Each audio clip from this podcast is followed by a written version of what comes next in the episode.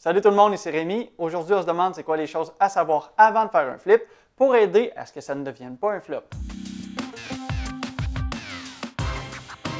J'ai décidé de faire cette capsule-là sur la recommandation de Val. En fait, Val, c'est un de mes Patreons que j'accompagne par téléphone pour l'aider à démarrer en immobilier. Il me posait la question à savoir quand on n'a pas nécessairement beaucoup d'argent, est-ce que c'est un bon truc de commencer par faire un flip pour pouvoir débuter en immobilier?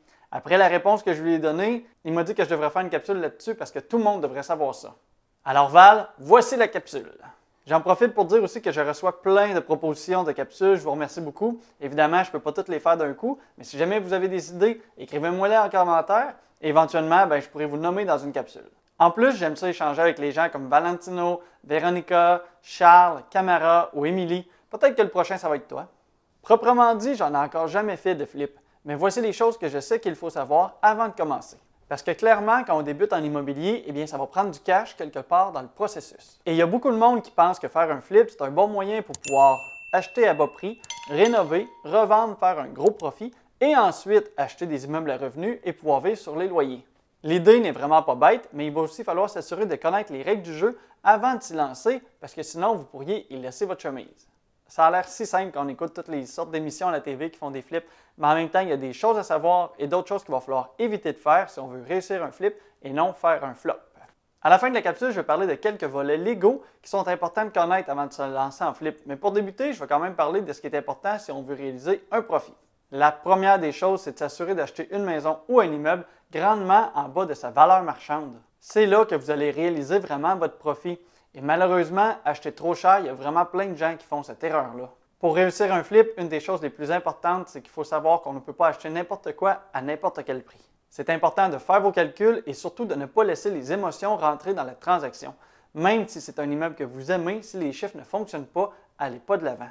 Faites des offres d'achat à votre prix et si ça fonctionne, tant mieux. Si jamais ça ne fonctionne pas, ce n'est pas plus grave. Le pire qui va vous arriver, c'est que vous allez vous faire dire non sur une offre d'achat. C'est pas grave de se voir refuser une offre d'achat parce que probablement que si vous l'auriez acheté plus cher, vous auriez pu mettre du temps, prendre un risque, mettre des efforts dans quelque chose qui vous aura rien rapporté. La deuxième chose à savoir, c'est qu'il va falloir éviter les tankants. Oui, oui, les fameux tankants. Vous savez c'est quoi? Tant qu'à avoir ouvert le mur, on va refaire l'isolation. Tant qu'à changer le trou du four, eh bien, on va changer toute la disposition de la cuisine et on va faire en même temps la plomberie et l'électricité tant qu'à avoir égratigné le plancher et le sablé et le ciré comme prévu, eh bien, on est aussi bien de remettre la céramique chauffante à la grandeur. Vous comprenez le principe des tankants maintenant? Pour pouvoir réussir son flip, il va falloir faire un plan de rénovation et pouvoir s'y tenir tout au long des rénovations. Il ne faut pas se laisser tenter de finalement tout refaire et d'ajouter des choses de dernière minute. C'est avec des petites choses comme ça que vous allez gruger tous vos profits et qu'il ne vous reste rien au bout de la ligne. Évidemment, il va aussi falloir prévoir un montant d'imprévu parce que c'est possible que vous allez ouvrir un mur et que vous voyez de la moisissure. Mais si au lieu de seulement remplacer le bois moisi, vous dites que tant qu'à enlever ce mur complet et le refaire en neuf, vous êtes aussi bien de refaire toutes les divisions de la salle de bain et de bouger tous les éléments, c'est là que ça va vous coûter cher. J'ai un exemple simple pour vous dire que succomber à un tant qu'à, eh bien, ça peut vite coûter cher. Quand j'ai fait des rénovations majeures dans mon dernier immeuble, eh bien, l'entrepreneur m'est arrivé avec l'idée de faire le coin de la salle de bain en angle plutôt que le coin existant qu'il y avait déjà dans la salle de bain. Sur le coup, j'ai dit non, je voulais vraiment respecter mon plan.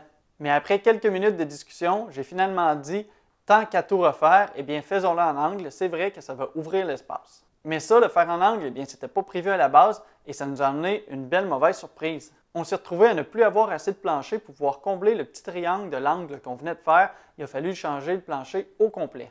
Et comme finalement on a dû changer le plancher au complet et que ce n'était pas prévu, eh bien ça nous a finalement coûté 5 000 de plus en tandem et en matériaux, tout ça n'était pas prévu.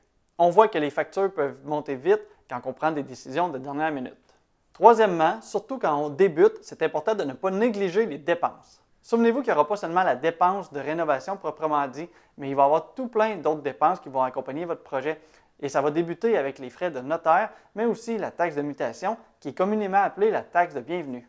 Juste ces deux postes de dépenses-là, ça représente déjà plusieurs milliers de dollars qu'il va falloir récupérer avant même de pouvoir faire un profit. Et un autre poste de dépense à surtout ne pas négliger, c'est en fait le coût de possession.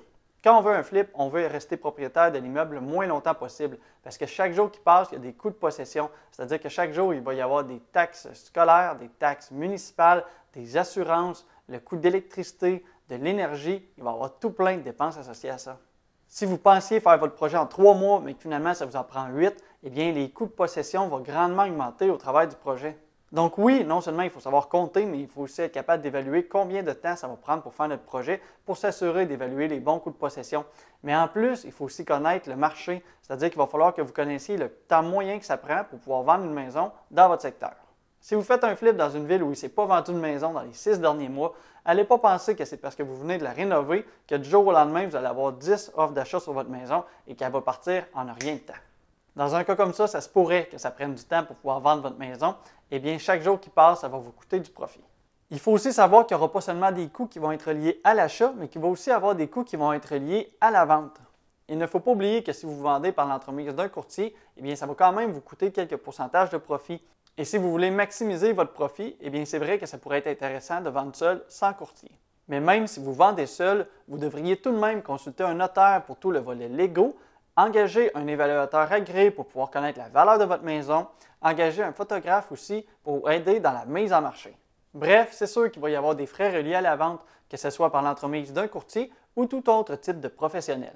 Donc, assurez-vous de le prévoir dès le départ si vous ne voulez pas par surprise vous rendre compte que vous allez payer 5% à un courtier pour que vous, il vous reste seulement 3% de profit. Parce que dans un cas comme ça, c'est votre courtier qui va être content qui va vouloir faire plein d'autres projets avec vous. Il va faire un plus gros gain que vous qui avez pris tout le risque. Et c'est important aussi de ne pas négliger l'impôt qu'il va falloir payer sur votre transaction. À moins d'être votre résidence principale, vous allez devoir payer de l'impôt sur votre gain en capital et ça, ça peut très vite représenter plusieurs milliers de dollars. Et pour les petits futés qui voudraient déménager tous les six mois pour en faire leur résidence principale et pas payer le gain en capital, eh bien, sachez que le gouvernement il connaît ce principe-là et que ça va peut-être pas durer très longtemps votre affaire. Bon, maintenant, entrons dans les volets légaux et autres. Avant toute chose, sachez que je ne suis pas du tout relié à un volet professionnel de l'immobilier. En fait, je suis qu'un investisseur qui parle de son expérience. Donc, avant de vous fier sur moi pour quoi que ce soit que je dis ici, allez quand même consulter un professionnel. Si vous voulez acheter une maison dans le but de faire un flip, eh bien, ça se pourrait que vous vous retrouviez coincé dès l'étape du financement. Parce que oui, c'est difficile de financer un flip. En fait, les banques n'aiment pas ça et souvent, ils vont refuser d'aller de l'avant. C'est là que souvent les prêteurs privés vont devenir utiles, mais faites vos devoirs et vos vérifications diligentes pour s'assurer que tout se passerait comme vous avez prévu. Et aussi, dans vos calculs de base, eh il va falloir que vous comptiez vos intérêts en conséquence parce que c'est sûr qu'un prêteur privé, ne prête pas à un taux de 2% comme les banques en ce moment. Voici un des points les plus importants de cette capsule-là. Au Québec, si vous voulez faire un flip, eh bien, ça va vous prendre votre licence RBQ, c'est-à-dire une licence de la Régie du bâtiment du Québec. Et oui, les fameuses cartes de construction. Ça se peut que vous soyez investisseur immobilier depuis plusieurs dizaines d'années et que vous n'ayez pas votre licence RBQ. C'est tout à fait normal, on n'en a pas besoin pour être un simple investisseur.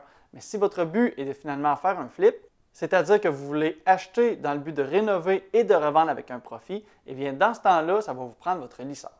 Cette licence, en fait, elle va garantir que la personne détient les compétences nécessaires pour intervenir sur un chantier. C'est une assurance contre les malfaçons ou d'éventuels problèmes qui pourraient arriver lors du chantier. Parce que l'entrepreneur qui détient une licence doit aussi s'assurer d'avoir des assurances professionnelles en conséquence. Et la personne qui détient sa licence RBQ, c'est aussi elle qui va répondre auprès de la Régie du bâtiment du Québec. C'est-à-dire qu'il va être le seul responsable si jamais il arrive des problèmes. Donc la licence, c'est quand même quelque chose qu'il faut prévoir d'avance, c'est-à-dire qu'il va falloir faire ses cours, réussir les examens et passer au travail de tout ça. Mais Rémi, si jamais je veux faire un flip sans avoir ma licence, est-ce que c'est quand même possible? Eh oui, il y a quand même une façon de contourner ça, c'est-à-dire qu'on va pouvoir se retrouver avec un partenaire qui, lui, a sa licence. Vous allez devoir ouvrir une compagnie et chacun avoir 50% des parts et vous allez devoir acheter la maison au nom de la compagnie plutôt qu'à votre nom personnel. D'ailleurs, si vous faites un flip, c'est fortement recommandé de s'incorporer plutôt que de l'acheter de façon personnelle. Éthiquement, c'est peut-être un peu chiant, mais légalement, ça va vous permettre de créer une coquille vide qui va vous protéger si jamais vous avez des problèmes pendant ou après votre flip. Le fait d'être en compagnie, si jamais l'acheteur voudrait poursuivre le vendeur, eh bien, vous ne poursuivrez pas vous directement, mais plutôt la compagnie. L'idée, c'est de faire une compagnie que pour ce projet-là. Donc, si jamais l'acheteur veut revenir contre cette compagnie-là, eh bien, il n'y aura plus d'argent dans cette compagnie-là et elle va se buter à une coquille vide. Attention ici, on parle toujours de choses qui sont faites de bonne foi quand même. Si jamais votre but c'était de faire de la fraude, sachez qu'il y aura toujours des moyens de revenir contre vous. Il faut faire attention aussi quand vous allez créer votre compagnie, de s'assurer de ne pas l'endosser personnellement. Si jamais la banque vous le demande et que vous venez qu'à endosser votre compagnie, eh bien tout ça ne servira à rien parce que s'il revient contre la compagnie, eh bien vous allez être endosseur, donc vous allez devoir payer aussi pour la compagnie. Et dernière chose sur le volet légal, eh bien assurez-vous avec la ville d'avoir le bon zonage et tous les autres droits sur les choses que vous voulez faire. Ça serait vraiment dommage d'acheter une maison dans le but de faire un agrandissement, mais que vous faites vos recherches seulement plus tard et vous vous rendez compte que vous n'avez pas le droit. Vous viendriez de perdre la plus grande partie de la plus-value que vous vouliez faire à la revente. Un flip, c'est vrai que ça peut être un bon moyen de faire un coup d'argent d'un coup, mais ça prend une bonne tolérance au risque, de savoir faire des bons calculs, de savoir prendre un recul sans émotion, d'avoir un bon plan et d'être capable de s'y tenir. Si vous êtes dans cette situation, eh bien foncez et trouvez les moyens d'accomplir votre but. D'ici là, si tu veux jouer à l'immobilier de façon un peu plus sécuritaire et tu veux acheter ton premier immeuble, eh bien j'ai un lien en description qui pourrait t'aider. Si tu veux améliorer ton patrimoine financier, abonne-toi à la chaîne pour voir les prochaines vidéos sur la finance et l'immobilier. Comme toujours, si tu as apprécié le contenu, tu peux aussi aimer la vidéo pour m'aider avec l'algorithme de YouTube. Bon flip, bonne rénovation, bon succès, à la prochaine!